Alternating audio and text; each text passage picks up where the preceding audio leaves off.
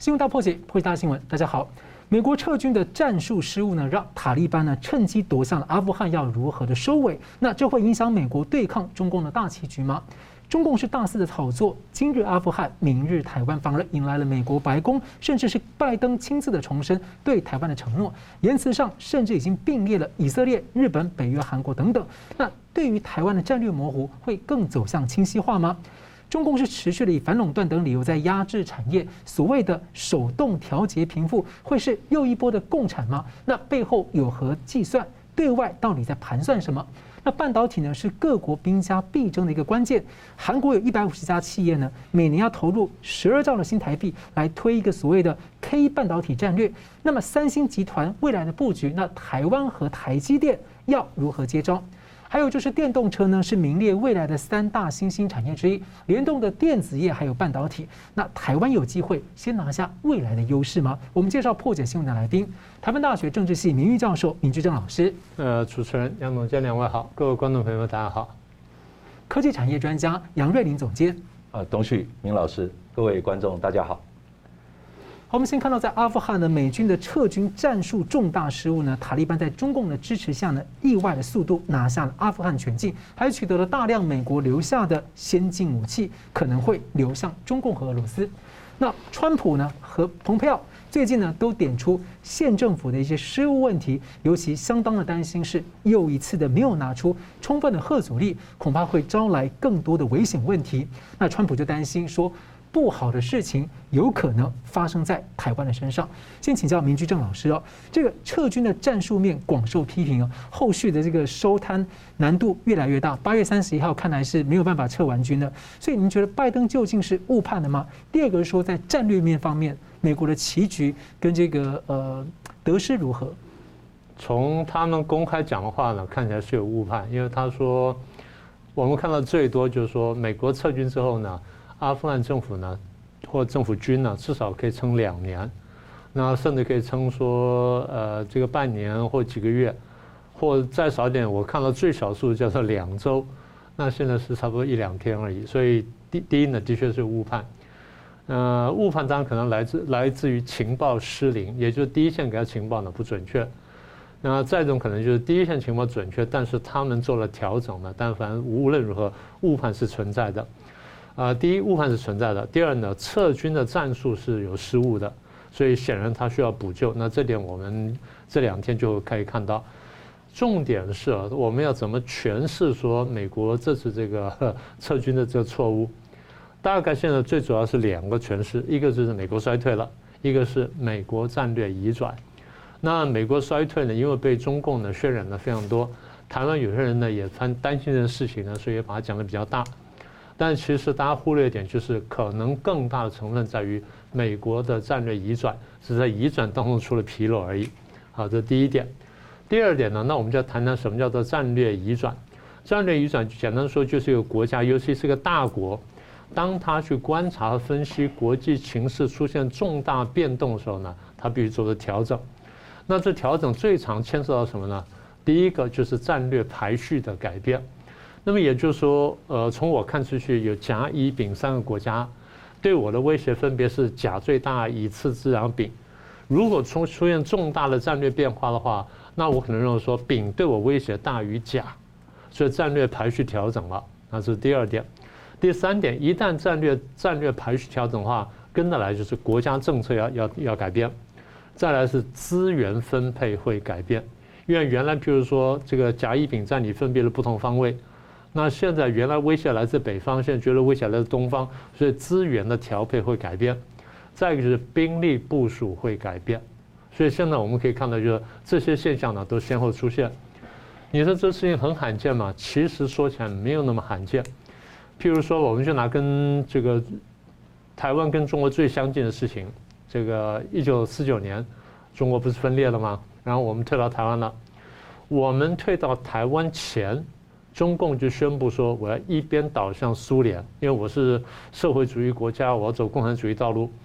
美国不相信，因为美国当时呢围堵政策已经开始了，他去围堵苏联，围堵苏联跟东欧这些共产国家，所以他一心一意想的是我要围堵苏联。那东边怎么围堵呢？东边我希望拉拢中国，不管是哪一个中国，拉拢中国去围堵苏联。而如果中国陷落在中国共产党手上，美国当时想法就是：我不相信中共是真的共产党，我认为中共只是呃山呃在具有民族主义土地的改革者，藏在山沟里面。所以我只要把这批山沟里面人联络好，然后说服他们，我们共同围堵苏联就好了。好，他原来是这样想的。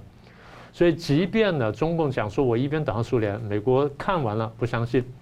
还不断的对中共施善意，就不断被中共打脸，包括在沈阳的总领事呢都被抓起来了，但美国还死不改悔。到韩战爆发，中共参战，美国跟中共打起来，美国才幡然醒悟。而那个时候，我们跟美国讲说，呃，共产党会骗人的，讲了好多年，这个时候呢，美国才才想想清楚。所以韩战断断续续打了三年，我们不断游说美国，美国不断反省，最后想通了。我决定跟中共呢要进行对抗，就不只是朝鲜战场对抗，意思就是我原来是要拉拢中共对抗苏联，现在不是，我现在连中共要一起对抗，那么我要拉拢台湾去对抗中共。在这个之前，美国是弃台论，对不对？美国是抛弃中华民国，我不管你跑到哪里去，然后我抛弃了，所以他当时讲得很清楚。我对于退到台湾的中华民国或蒋政权，我不给予一兵一卒一枪一弹的援助，这是非常彻彻头彻尾的弃台论。那么等到韩战打这个爆发了，我们游说几年，美国想通了，所以修改对华政战对华政策，这个就是很明确的美国战略移转，原来是要放弃台湾的，放弃中华民国的，要去对抗，要去这个包。要去联合中共去对抗苏联的，现在变成说我联合重新同盟台湾，然后对抗中共跟对抗苏联。关键就发现说，以中共其实它还是有这种共产输出的这种当时是有的，它本来好像是隐藏嘛，说的很漂亮，后来完全不是那个样子。当时是有的，然后邓小平讲韬光养晦，他忍了几年，现在可能又跑出来了。是好，所以这第一个部分。那再来就是美国的布局。那美国布局就是，那我怎么评估我对这个国际情势？他传这个拜登上台前一直讲说，呃，俄国威胁大于中共，然后俄国是敌人，中共是战略竞争对手。我在这节目上一讲，我说美国最后得改变这个这个评价，得改变这战略排序。现在他没有公开讲，但他说的是中共威胁大于俄国，但他没有改口说中共是敌手，然后俄国是竞争对手，他没有改，但他这样说了。所以我记得前几次我节目上讲，我说今天呢，俄国借着这个。出兵威胁这个乌克兰东部，然后就形成了快乐第三人。我们上讲过这件事情，所以这么一看起来，就是俄国玩进棋局里面来，然后美国现在慢慢也放心了，说那好，看来你俄国呢只会搞鬼，但你不会真的破坏我的大局，所以我现在得来围堵中共。所以美国现在大家这么想的。那么我们也看到，我们的节目上也讲了，我们说这围堵圈呢现在正在重新打造。比如四方会谈啦、美日安保啦、北约啦、欧盟啦、东协啊什么的，我特别讲，我说台湾在里面。我说其实这个一九七九年中中美的就台湾跟美国、中华民国台湾跟美国断交之后呢，台湾一直是美国的隐形盟友。大家一直不太听得懂这句话，大家不太相信。我说你仔细看，那我就不再论述了。所以简单说呢，现在只是把隐形盟友拿到比较公更公开的角度而已。所以目前看起来，拜登讲说：“哎，我对中共是，呃，我有合作、有竞争、有对抗。”不过目前慢慢越来越转成说，我对中共呢，对抗大于竞争，竞争大于合作。但是我还得提醒一点，一直到现在，我认为美国在战略上还没有决心呢，要消灭中共，这才是一个最核心的问题。因为中共已经是打定主意要消灭美国，我只是寻找机会罢了。那么，在过去很长时间，中共觉得说我没有这把握。习近平上台之后呢，他觉得开始有这个把握了。然后等到不断的建军啊，各方面赶上来，然后渗透啦，然后破坏了文宣了等等，甚至这个搞进了世界组织。等到在各方面呢都已经部署到一定程度的时候，他觉得说，我想差不多了。所以你记不记得在去年的时候，习近平讲说，我们现在可以平视，我可以平视世界。平视世界不是，他心里想的是俯视世界，他只是讲的漂亮一点点。其实当他讲中国崛起的时候，他已经准备俯视世界了。他这个意思，大家不要低估共产主义啊，在共产党人心目当中的那种根深蒂固的强韧东西。也就不管他用什么语言描绘，他要宰制全世界的想法是没有改变的。各位仔细看这点就就晓得了。所以我常讲，我说我们很多人有时候看不懂大陆的局势，或看不懂大陆一些政策，为什么？你没有正确解读它里面最核心的那一块，不管是基于个人野心也好，或基于什么，但他因为参加共产党，他经过非常严格的思想教育，他经过一套很完整的洗脑的过程，洗到最后呢，你不通过的话，你就进不到那个党里面去。这第一点。第二，进到党里面去呢，他不时的洗你，每三五年洗一轮，三五年洗一轮，洗一轮，洗一轮，只要每一次洗完，你都有点不合格的话。他要么就要你在补课，要么就把你淘汰出去，所以每个人都会自觉的要跟上党的脚步。所谓党的脚步，就是当时党的最高领导人的脚步，这叫党的脚步。所以在这意义上呢，大家常常低估，大家觉得说哦，共产党、共产中国就是另外国家。我常说不是。他们的思维跟我们完全不一样，他们的底线比我们低很多，他们的政策呢比我们糟糕很多，他们没有对人的一切的尊重跟关怀，这是跟我们最大的不同。以前苏共这个对外，这共共产国际对外这个统治渗透的这种意图跟话。跟动作都比较明显，其实中共其实一直在做，只是变得很隐晦，比较隐晦，慢慢慢都达成目的，甚至改变了你的一些防御的措施。还有一点就是，他用统战的方式，用贿赂方式买通了很多人，包括很多白人在内，我们都看到了。嗯。好的，在阿富汗的变局之后啊，这个共军呢就在台海附近举行了大规模军事演习。那中共的党媒就热炒所谓的“美国弃台论”来离间美国和台湾的关系信任。台湾内部有部分的舆论呢也跟着炒作。那美国的白宫顾问就驳斥情况很不同，他说强调对盟友和伙伴的承诺是神圣不可侵犯，也对台湾和以色列的承诺呢是一如既往坚定。那美国在台协会 AIT 官方也贴出了这段回应。那拜登呢是亲自的表态说，如果有任何人侵略北约，那美国会有回应。那对于台湾、日本、韩国做法也一样。台湾突然间跟这些盟友、跟一些核心的国家摆在一起了。那外界关注说，美方这样做是否在拉高对台湾的承诺等级呢？那尽管美方的官员后来有澄清说，哦，美国对台的政策呢并没有改变。不过，也有美国的学者指出啊，台湾其实跟阿富汗不一样，阿富汗在利益边缘，台湾在美国利益的核心，不能类比，而更像是以色列的角色。所以，请教明老师，在地缘政治上啊，从这个呃阿富汗的局势，如何来看台湾的这个角色跟价值？前两天呢，当阿富汗撤军这事件一爆发之后呢，我当时已经猜到，我说中共一定会拿来宣传。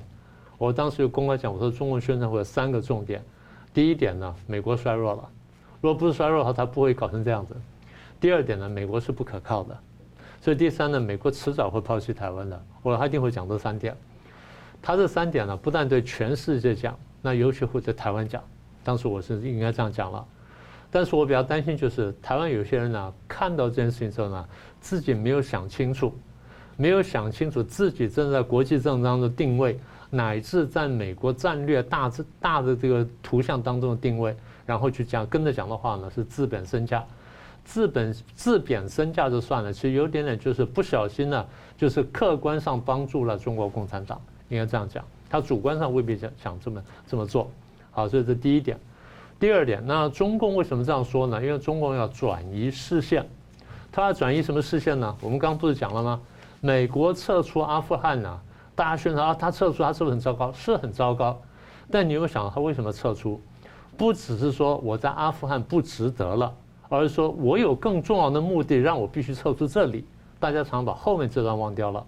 后面那段是什么呢？就我刚刚讲了，战略移转，也就是美国战略移转的目的是，我要把一个从阿富汗不太重要的阿富汗撤转，转移到我认为比较重要的，譬如说面对中共的问题上面，这是真正的战略移转。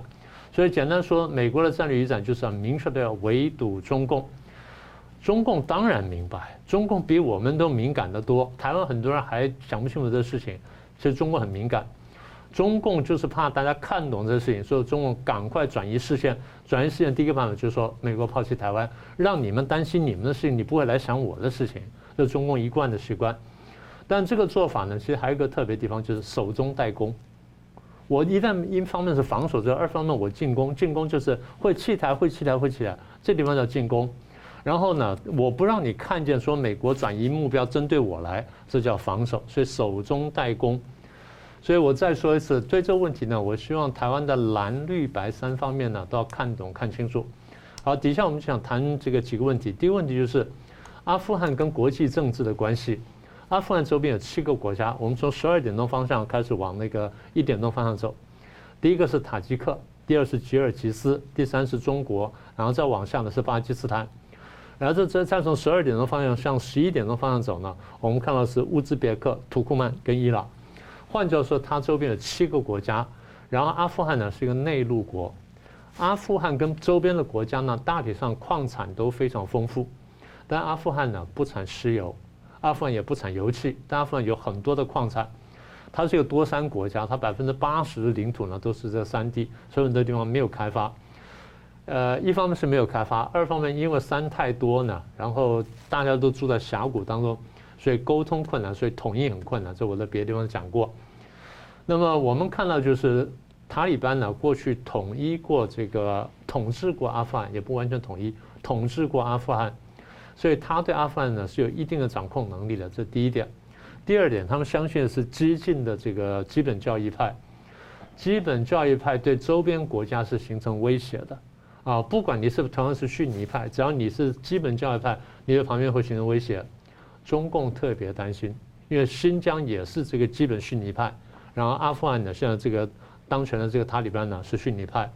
那旁边我们刚刚讲的吉塔吉克很多国家呢，也都是，但是塔利班是激进的，是都是激进的逊尼派，所以逊尼派有比较温和的、比较激进的，塔利班是比较激进的那一支，所以中共对这是非常担心的。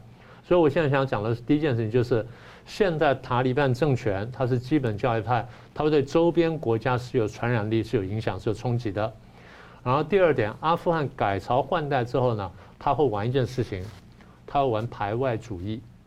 排外主义表现看起来跟民族主义很像，但是呢，它叫排外，因为他说：“你看，我们十九世纪被英国打过，我们打赢了；然后一九七八年我们被苏联打过，哎，我们又打赢了；现在我们被美国打，哎，我们又打赢了。所以外国的干涉是很讨厌的，所以用排外来做来作为一个主要的核心，然后辅佐民族主义，就形成它内部的凝聚力。”一旦这个声势形成之后，对周边国家威胁更大。好，那这样既然对周边国家威胁很大的话，那现在怎么办？所以我现在说的是啊，请各位注意啊，阿富汗有可能对周边国家形成威胁。谁最早看见了呢？中共跟俄国看见了。其实反过来说，美国撤军的目的之一就是如此，他就是对你们造成威胁，对你们造成麻烦，因为我不想再背着麻烦了，只是他退出样子很难看罢了。好，中共跟俄罗斯非常关切。我们上前几天不是讲了吗？中共、俄罗斯立刻在宁夏进行演习，演习的科目就叫反恐。是。然后呢，这个俄罗斯跟塔吉克、图库曼呢，已经演习，呃，有一场演习已经演习过了，另外还有一个新的演习要来。新的演习呢，要演习一整个月，科目也是反恐战争。所以他们已经很清楚，很有感觉说这地方有可能发生什么事情。啊，这这个。第二点，第三点就是这个阿富汗呢，我们刚刚讲是一个比较贫穷、比较落后国家，所以他希望说尽快建发展经济建设起来。他现在能够想到的只是中共的一带一路。中共对于一带一路进去可能会愿意，但中共对于像美国跟苏联一样介入阿富汗，中共可能有很大的保留。所以很多人呢也不要有太多期望。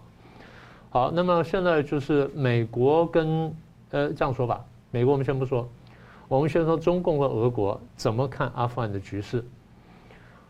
如果我们刚分析的方向是对的话，那么我们可以看见中共跟俄罗斯都不希望阿富汗强大起来，他希望阿富汗是弱而不乱。你乱的话，我们就麻烦。你弱的话，那比较好；你强的话，我们也很讨厌。反而是美国还比较希望他强，帮助他经济、政治，还有帮助他很多的武器。所以美国，我说他在对阿富汗的政策没有想清楚，有时候想的太过简单了。好，那现在再讲另外可能，如果阿富汗的形势真是如此，我们现在看到，即便这个甘尼总统逃走了，但副总统站起来说我要去对抗塔利班，所以有没有可能阿富汗最后会陷入内战？这点我们不能排除。如果阿富汗陷入内战的话，那就另当别论了，我们就另外再分析。好，最后一点就是，那阿富汗局势走到今天呢，跟台湾有什么关系？第一点，美国战略移转，对不对？美国战略移转是从阿富汗出来，要专心对付中共，这个结果是对台湾是有利的，所以台湾要好好掌握。这第一点。第二点呢，但是美国在退兵了，退得难看，然后担心说呢，给大家留下一个很糟糕的印象，现在已经留很糟糕印象。他最担心什么？担心中共误判，觉得我好欺负。所以我必须发出强烈的信号，所以前两天我讲，我说美国必须口头跟行动都发出很强烈的讯号。好，现在第一，国安顾问苏利文出来讲话了，然后 AIT 呢还怕不够，就把苏利文的这讲话呢翻成中文，然后中英对照发表了。然后川普再来进攻去骂了拜登，拜登没办法，拜登怕跳出来帮自己辩护，然后话就讲的比较多了，就把就讲了你刚刚讲那一段。把台湾跟南韩呢，是跟这个日本呢，都都并列，跟北约都并列了。好，那是不是代表美国的政策真正改变呢？那倒还未必，因为后来就讲说，美国有高阶官员出来澄清了，美国对台湾政策不变。对，应该还是双重吓阻，只不过就是我对中共发出一个强而有力的讯号。但是说了半天呢，我一直强调，我说美国最后可能呢。必须要做动作，而不只是讲话。但即便说了这么多，我还得强调一点哈：我们要是不强大，我们要像阿富汗的话，美国也帮不了。所以核心还是我们自己，我们自己得站得住脚。而川普出来讲话对台湾是有利的，所以整件事情呢，我觉得是台湾应该是因祸得福。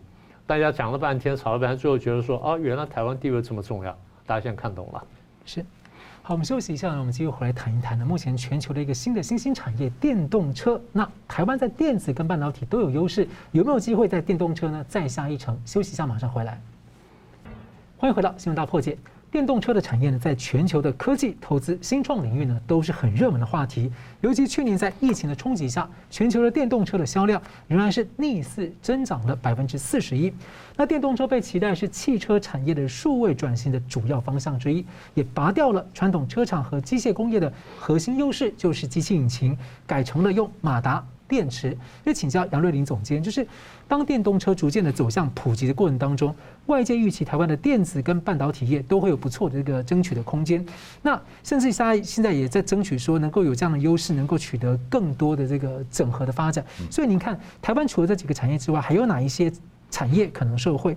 第二个是说，和硕董事长童子贤说，电动车真的是好机会，但是台湾有隐忧，就是在关键零组件的掌握度不够，产业的深度不足。那您怎么看？好，那个呃，谢谢主持人哈。我想您刚刚讲到那个呃呃电动车，其实我们基本上还会再扩大一点，就是电动加自驾了。哦，这两个大的功能，就还有软体的部分。对。确实是呃，全球整个汽车产业的数位转型哈，这个我想呃，这是大趋势哈，未来十年、十五年会有很多新的变化。然后，那您刚刚讲说，台湾除了半导体、电子，还有哪些产业会受惠哈？基本上啊，可以说是人人都有机会受惠，但是个个没把握，因为呃，从传统我们呃资通讯的一些商机。要在未来的整个电动自驾的新的一个生态系哈，能够掌握到商机，它所需要的能力、能耐，还有一些甚至你呃呃跟你的客户经营客户的思维都有很大的差异。但是我想我先我先拉回来哈，呃，在谈到我们那个合作同董事长所谓的那个我们有些关键零组件呃呃不足哈，是，我想我先讲一下哈。整个电动自驾未来大的一些发展哈，呃，可以跟那个观众朋友大概有一个比较好的一个全貌。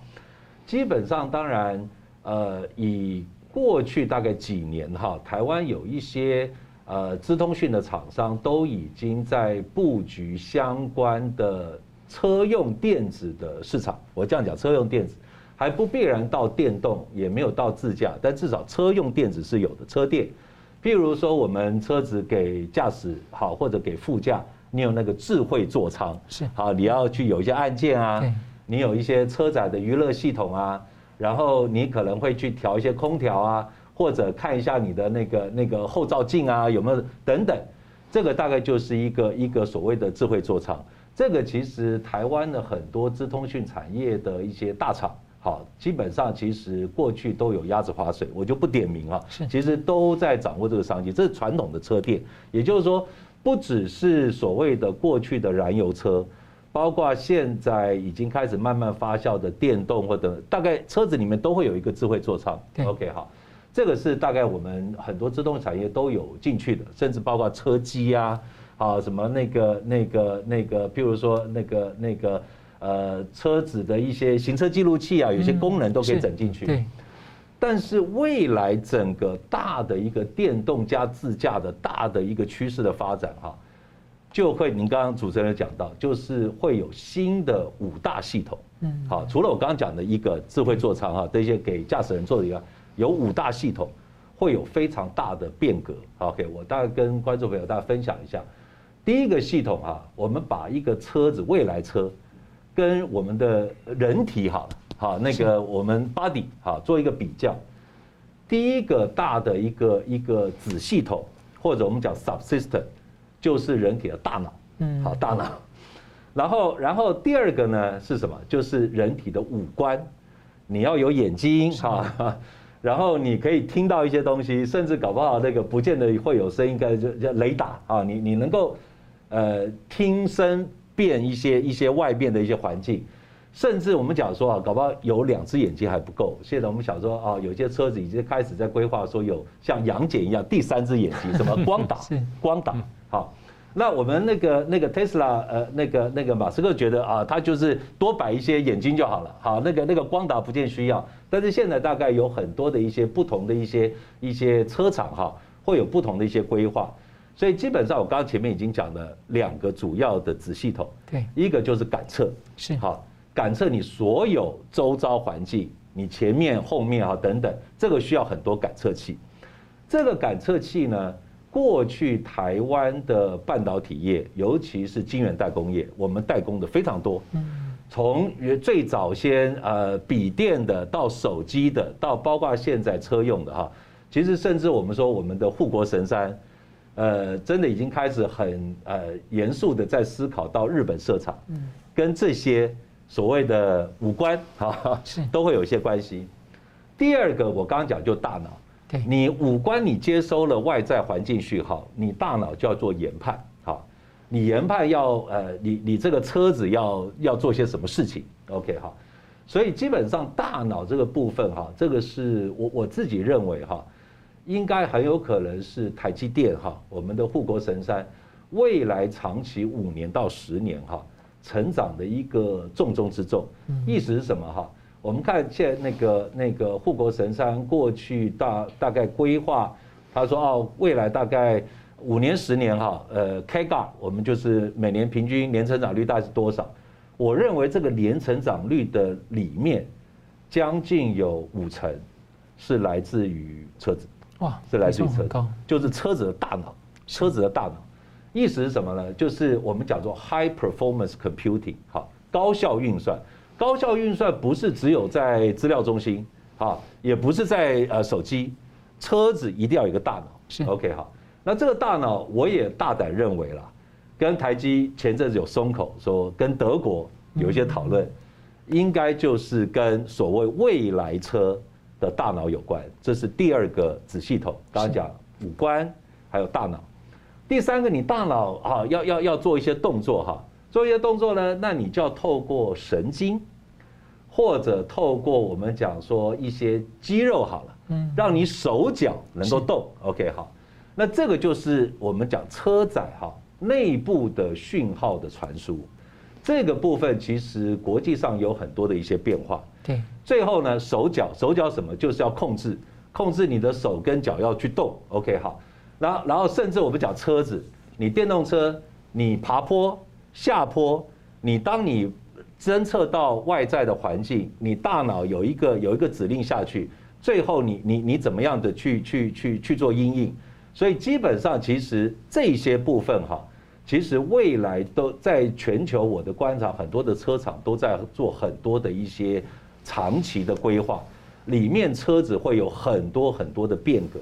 最后是什么呢？最后就是血液。嗯，车子要有心脏。是，心脏是什么？就是三电系统。那或许我等一下再再跟各位再再做分享。是，那关于就是说，呃，像童子贤提到说，我们的关键零组件掌握度跟产业深度不足的问题啊，这等于是说，其实可能是是因为我们在发展过程中嘛。所以刚刚讲，其实童子贤哈讲的就是我刚刚讲的，就是血液跟心脏。嗯，基本上我们大脑，台积电已经会会做很多代工，我们感测器也有。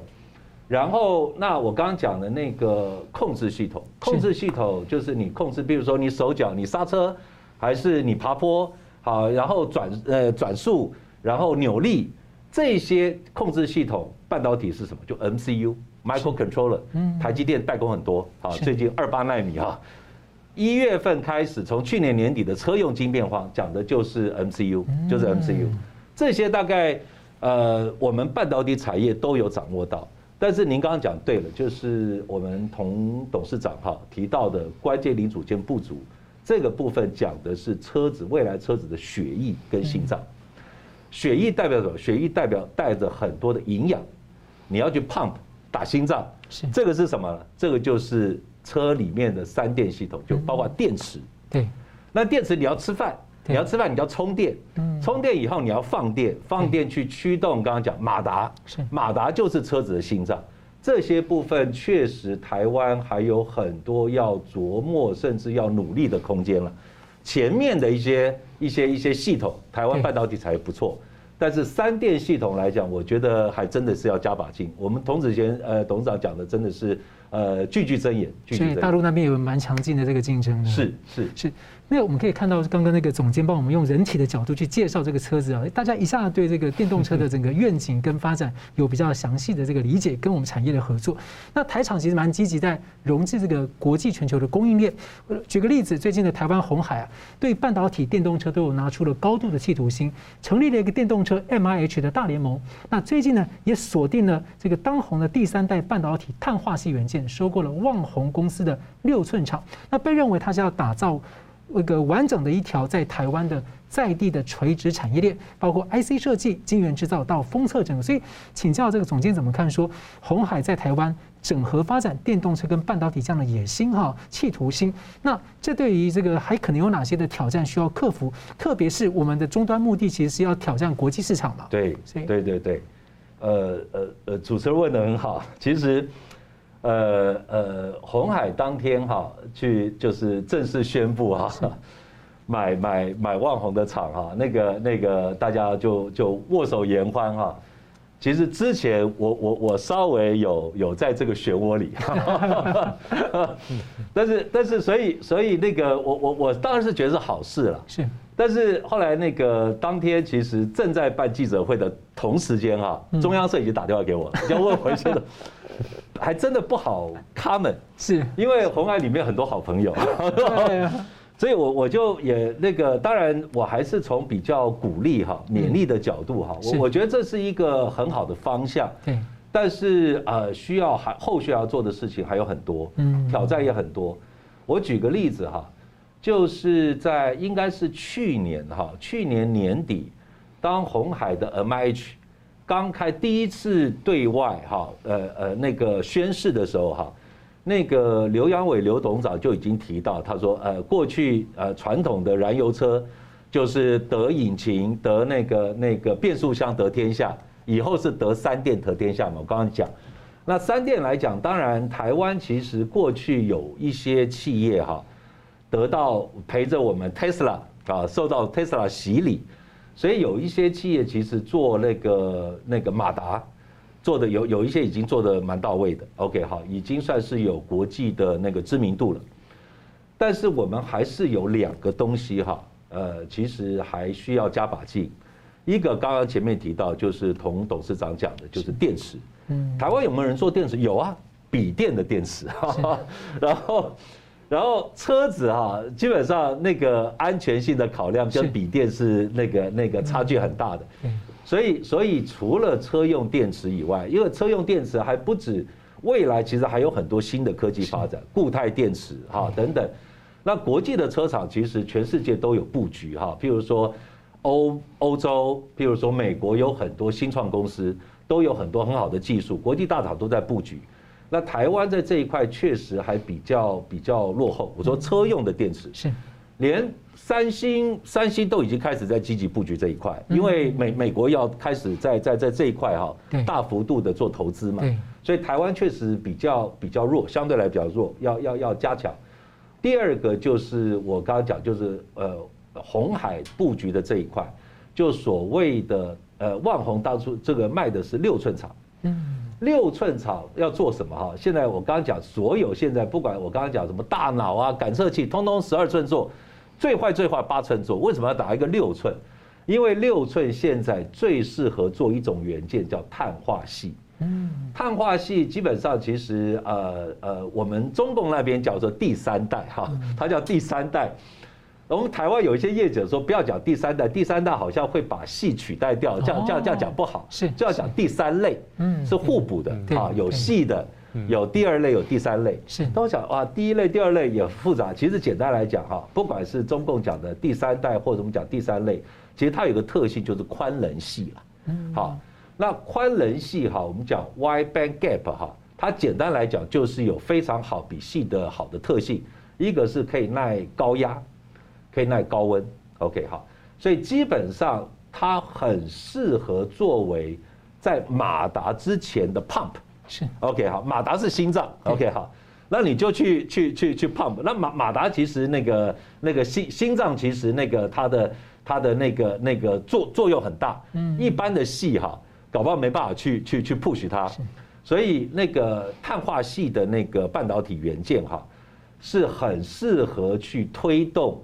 未来车的马达或者心脏，OK 好，那这个部分其实当然那个国际上跑得非常快，非常非常快，领导业者都是美国，部分有日本跟欧洲业者，连我们对岸的中共都大幅度的扎钱，扎到实在是不手软。我这样讲好了，我们大概规划哈，台湾明年哈，对，会在碳化系这个领域。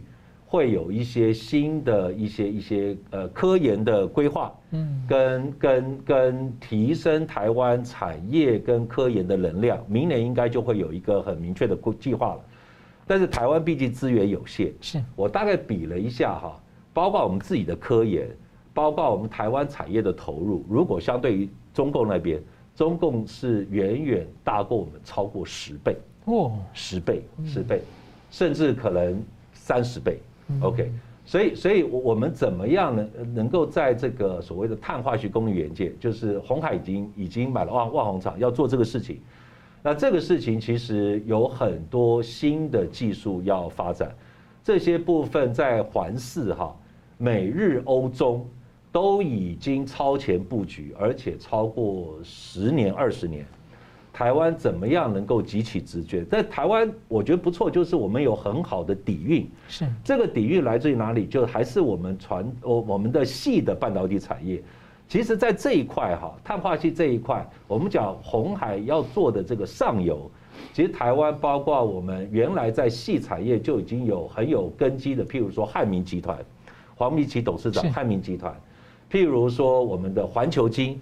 环球金做细晶圆是全世界现在已经坐而忘一了，它其实在碳化系也有在布局，OK，所以我我觉得我觉得台湾在这一块哈，甚至我们讲说中钢的一个一个子公司叫那个那个中碳，嗯，其实也在做一些碳化系所需要的粉体，其实都已经在布局了，是。但我觉得因为资源真的我们相对于包括了对岸还有国际上资源还是有限。怎么样能够利用我们产业的底气跟能耐？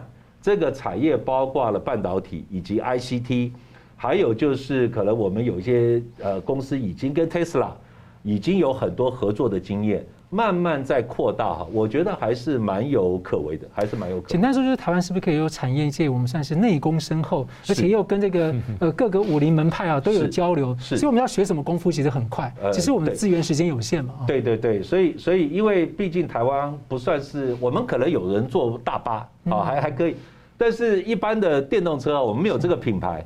怎么样能够跟美国或者欧盟一起合作？我觉得这是一个非常关键的课题了。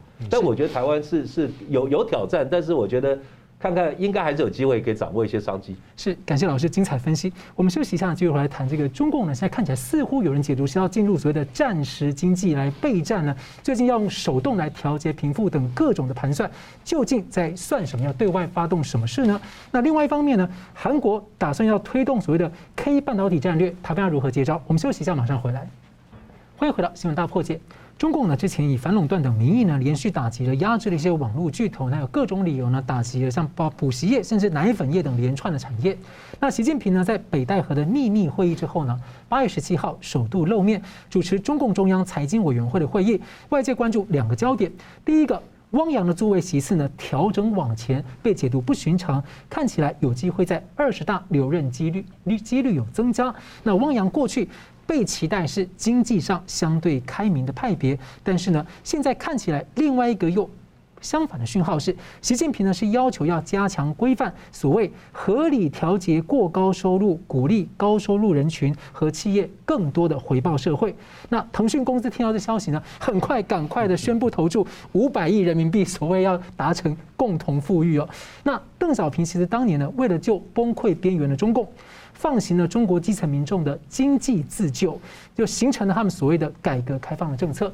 那邓小平当时说，让一部人一部分人先富起来，但后一句的这个“先富带后富”，要帮助后面富起来的人，却没怎么做到。后面一大堆人什么时候富起来也遥遥无期。那被形容是是全本主义，而不是资本主义。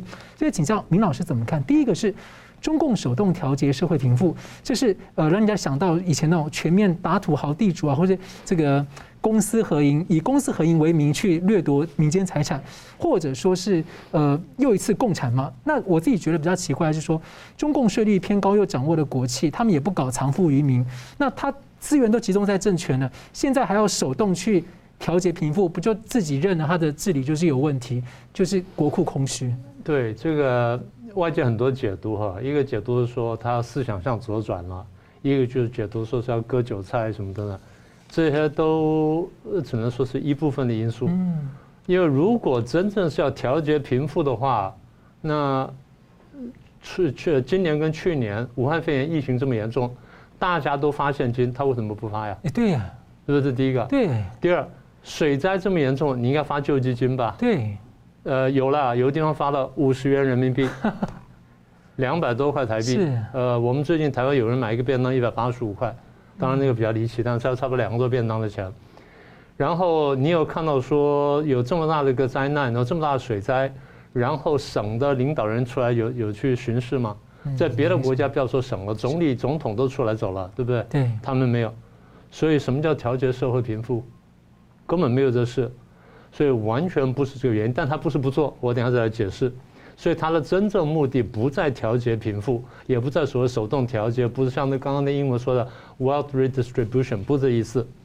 他在做什么事情？请注意，各位注意看，这几年下来呢，大陆经济是越来越不好，即便现在略有反弹，但整体还是不好的。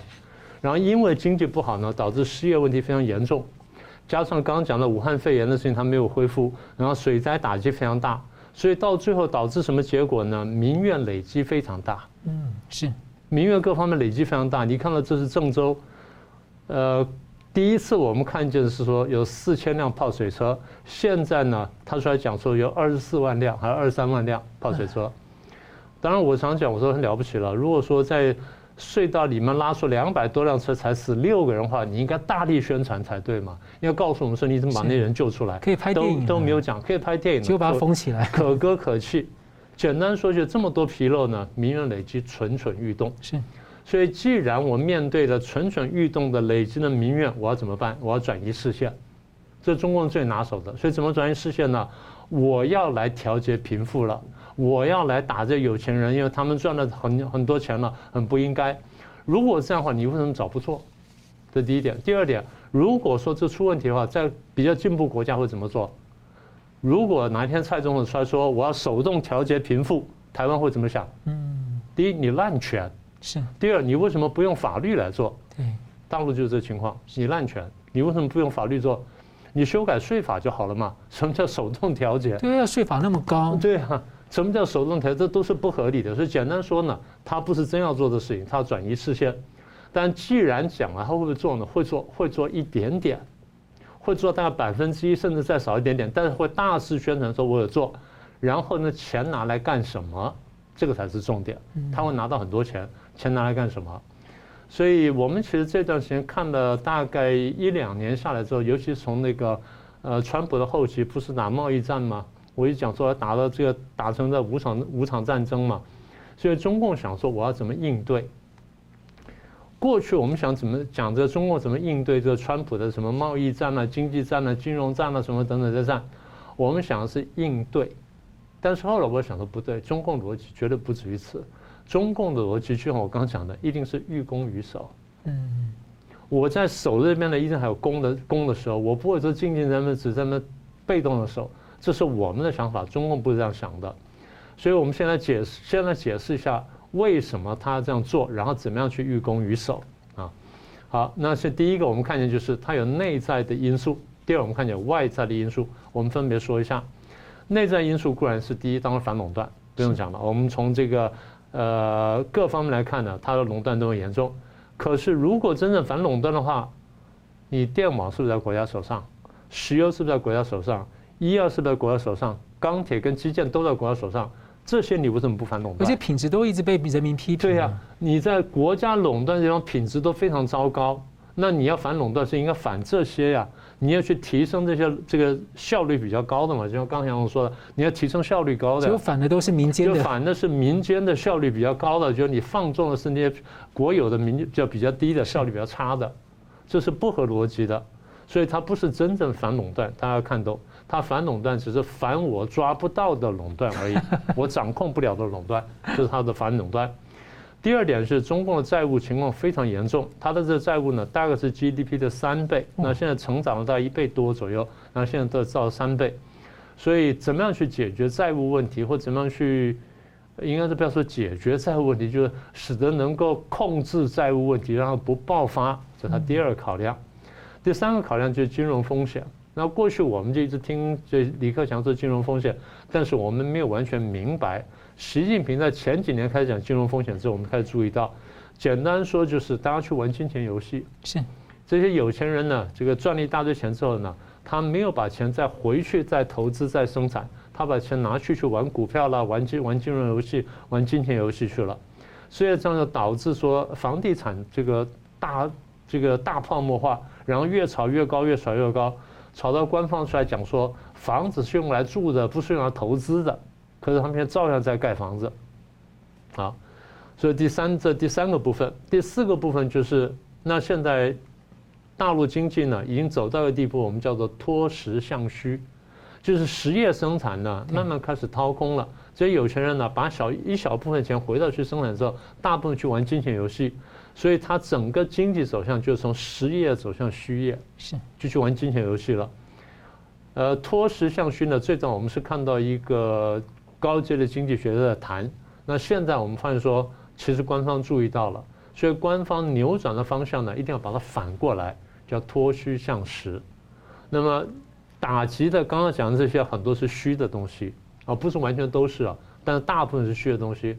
所以打虚的东西呢，钱就容易进到实的地方去了啊，只是说容易进到，不是一定进到，这我们还得再观察。好，那么如果说我们刚刚讲说还有这么多的这些失业问题的呢，那怎么办呢？它发展劳力密集型企业，这这其实走回头路，这是呼应了李克讲说解决就业问题，然后再来是强化内循环啦，什么等等。那么再来外在因素，简单说就是要准备跟美国打金融战，因为美国要打金融战。但是我们现在想到说，如果美国对中共的这个各方面的的封缩、封杀各方面越来越厉害，中共必须要有一个杀手锏去去反击。我过去在节目上讲过，我先再说一次，有一种可能就是我自自己引爆，我先引爆我的股市，我的股市虽然爆得很惨，但是我是可以控制我的股市的。我的股市倒下来之后呢，你来我这边投资的华尔街这大大家伙全部倒，然后会会烧到你的股市，所以你的股市会被我拖垮。我的股市会很惨，但是我可以控制；你的股市很惨，但是你是不能控制的。所以变成说我反手去打金融战了，而且还有老百姓还可以压着。美国的话，老百姓变成我反手去打金融战了。我们不是说这件事情一定发生，现在我们说这个可能性绝对存在，大家不要低估中共的疯狂。所以我再说一次，第一呢，不是真正的平均财富；第二呢，它应付内部的经济危机跟失业问题；第三呢，外部呢，它应付这个贸易战跟武汉肺炎的追责索赔。所以这些动作里结合起来呢，去准确说。才是他的真正目标，恐怕不是单纯说平均财富那么简单。所以老师的形容就是简单说，就是一场经济跟金融上的这个超限战，所以有可能会有这种人为的金融海啸，结构性的。是，这是这是外部考虑。是，那对于这个台湾跟这个美国影响可能会怎么样？他的意图？对，如果真的成功的话，那全世界经济都非常惨，都会非常惨。那台湾就变成说是一个大海啸底下的这么一个受害者，那就不只是台湾了。那其实我们也不用太担心，因为大家都很惨。是好，其实我们现在会看到产业面啊，在半导体的领先群呢，像美国的 Intel，还有台湾的半导体的这个竞争合作是全球的聚焦点啊。如何能够这个追赶台积电的进度？那韩国三星呢，是会如何追赶加入这个战局呢？三星集团的这个副会长李在镕啊，之前因为贿赂被判刑两年半，关押七个月后呢，得到了假释出狱，当局理由是。国家的利益。那在美国带头民主阵营要对抗中共情况下，韩国的政府跟产业啊，这个都面临选边站的这个压力。那韩国在五月份推出了一个所谓的 K 半导体战略，一百五十三家企业，未来十年每年投资十二兆新台币，三星是重点。所以请教呃杨总监说，李在镕重返三星哦，他可能会面对三星哪一些的关键问题要优先处理？那三星可能会怎么调整未来的战略跟全球的布局？那作为竞争者的台湾产业要怎么样留意？嗯，因为呃这一次李在镕算是假释嘛，他不是特赦，好，所以他其实呃台面上他还是不能到三星总部上班哈，然后也不能够到国际上拍拍照、呃见客户啊等等。但是我觉得呃对于呃三星集团里面还有一些呃韩国的一些呃商业环境的一些重要的利害关系人。是，确实是有呃稳定军心的味道了。但我觉得确确实哈，关键是在于，当然你说整个呃韩国的呃三星电子哈，它其实也有面板。当然，它最近那个其实它的手机，譬如说很重要的制造基地在呃呃越南。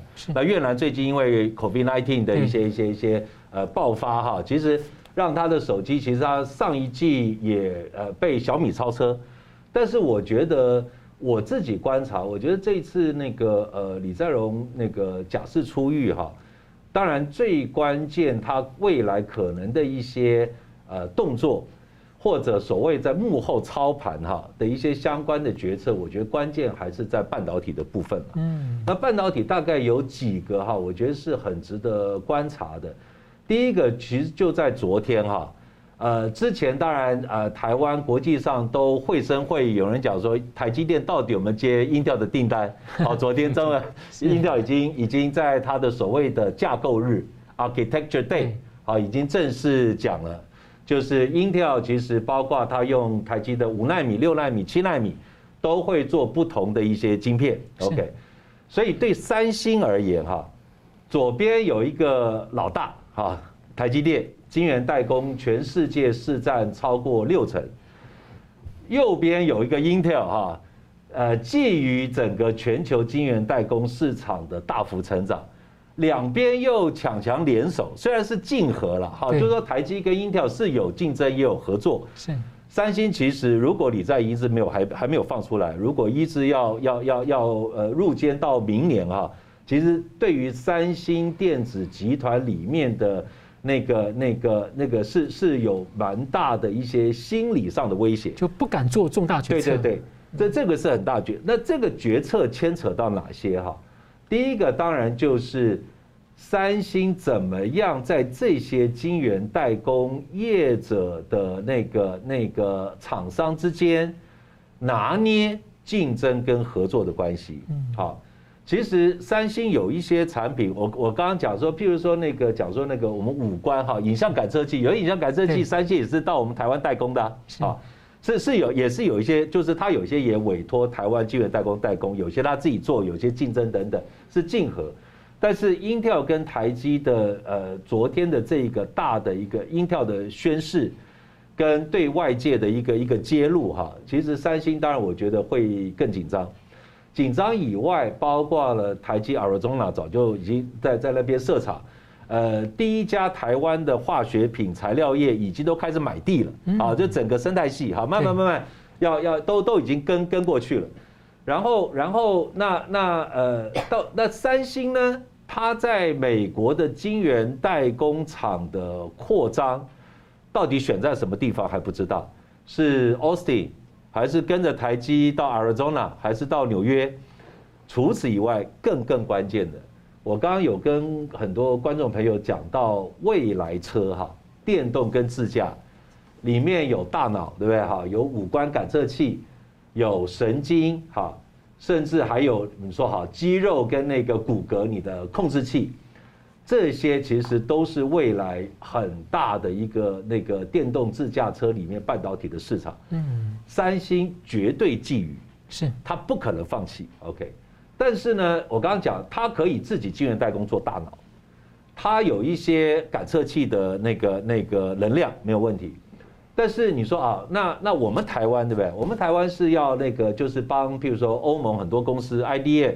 做那个微控制器，就是我们帮他做骨骼跟肌肉好了。那曾经有人报道，就是刚好是那个李在镕今年呃年初刚入监之后一两个月，就有绘声绘影说，三星可能会到国际市场，尤其是欧洲厂商去买。欧洲车用的肌肉跟骨骼，哦，有人点名了，是点谁呢？就是那个现在车用的那个微控制器哈，全世界第二大厂商，嗯，欧洲就 NXP 是啊，恩智浦，好，已经有人点名了。恩智浦一点名以后，呃，三星大也没有也没有否否认哈，就是似乎可能真的是呃，恩智浦是三星的一个一个呃很好的一个。一个一个标的，后来之后哈，国际的投资分析师一一点名，说美国的 TI 德州仪器对三星也不错哈，是一个好的投并购标的，甚至有人在谈美国其他公司，像 Microchip 等等，这些其实都跟车用电子有关。嗯，不管是他是做车子的肌肉骨骼的，或者是做相关的血液的，其实都有啊，都有。所以我觉得，我觉得其实三星哈，因为它现在现金实在很多，非常非常多的现金，过去两年没有什么大的动作，是。好，所以其实，在两年之前，他买买了一个车用的一个次那个那个次系统的一个公司，Harman，OK 好，他他又买，之后就没有动作了，所以我觉得其实大家都在觊觎车用的大市场的发展。三星怎么样在这个未来哈的一些一些一些这个区块上的布局？我觉得台湾整个产业都要兢兢业业的去审慎的去去观察三星的动作了。真的，现在真的是可能错失一个机会，可能就影响很大了。是是是是。好，节目最后我们请两位来宾跟一分钟总结讨论。我们先请明老师。呃，大概几点观察？第一点呢，美国撤出阿富汗呢，姿势很难看，但的确是战略移转。第二点呢，这战略移转呢是针对中共来，是不断要强化针对中共的这围堵圈。第三点，美国要打造或强化这围堵圈呢，台湾会因而受惠，所以希望蓝绿白三方都要看懂，然后不要互相攻击，我们要强化这个东西。第四点呢，中共会加强对台湾的文宣，就我刚讲的，美国衰弱了，然后美国呢这个不不可靠，然后美国会抛弃台湾，这它三个宣传重点。我们自己要明白，要注意，要反击。然后第五点就是，中共现在在打这个富打富豪，或者说这个要就调节财产或手段调节，不是的，他的目的不在均贫富，而是准备主动被动在备战，准备可能会爆发的金融战争。所以最后一点，针对这些前景，台湾必须要做出相应的部署，否则会非常危险。老师，万一金融战的时候，那大家忙着的时候，他就有可能动武台湾了。呃，这个，所以我前面讲，我说美国就必须要有足够的动作来遏阻战争。嗯，所以他不能不能只靠讲话了。是一分钟总结，杨老师。好，我想我们整个台湾的高科技产业哈，其实三十年前我们是因为笔记型电脑。让我们整个台湾有一个很好的发展机遇。之后，当然苹果智慧手机是，然后再来就是资料中心，这些呃全世界的一些大的发展，都让台湾的厂商掌握到这些好的机遇。未来十年哈，我真的觉得是电动加自驾车哈，这个大的一个区块哈，其实会产生更多新的产业变革、市场的脉络。还有就是大的商机，然后从过去我们台湾掌握到那么多的机遇，这一次哈，台湾怎么样能够再集结内部的底气跟能量？但最主要是因为毕竟我们没有自己的呃那个车子的品牌，所以我们必须要跟国际结盟，不管是美国或日本跟欧洲，我们台湾的产业如何在汽未来车的产业能够。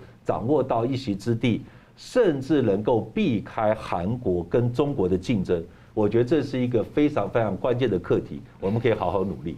是，好，非常感谢两位来宾今天很精辟的分析，感谢观众朋友的参与。新闻大破解，每周三晚再见。